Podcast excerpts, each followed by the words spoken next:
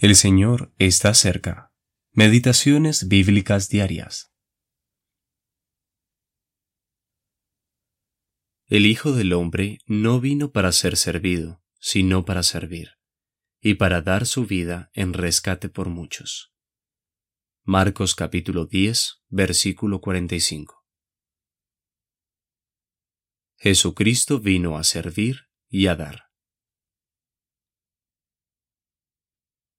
Quisiera formular una pregunta.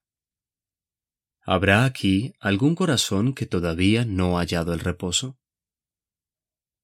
¿Habrá algún corazón que diga, no estoy satisfecho con el servicio de Cristo, no hallo ningún reposo en su obra? ¿Cómo? El Hijo de Dios se inclinó para servirnos.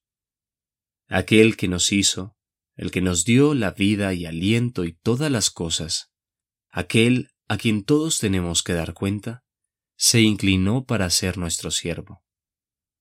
Él no pide que haga algo o que dé algo. Sopese bien estas palabras.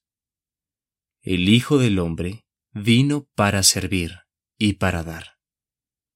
Porque éstas abarcan toda la vida del Hijo del Hombre. Usted puede apropiarse de ellas en todo su alcance y plenitud y usarlas como si fuese el único objeto de este servicio en el mundo. La mente legalista le presenta a Dios como un exactor que le reclama algo, que exige de usted sus servicios de un modo u otro.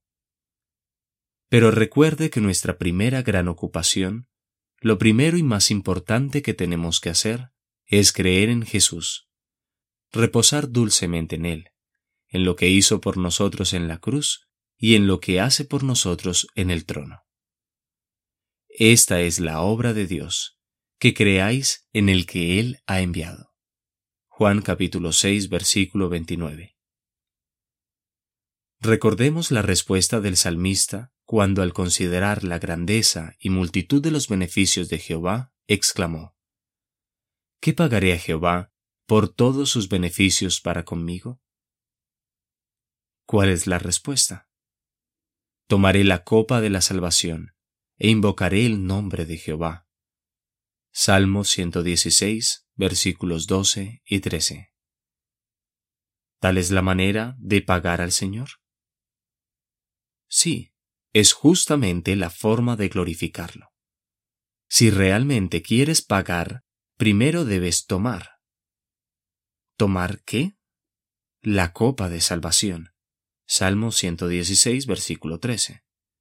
Una copa que desborda seguramente.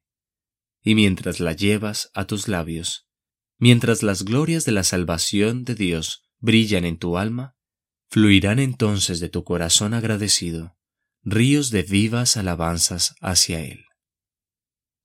C. H. Mackintosh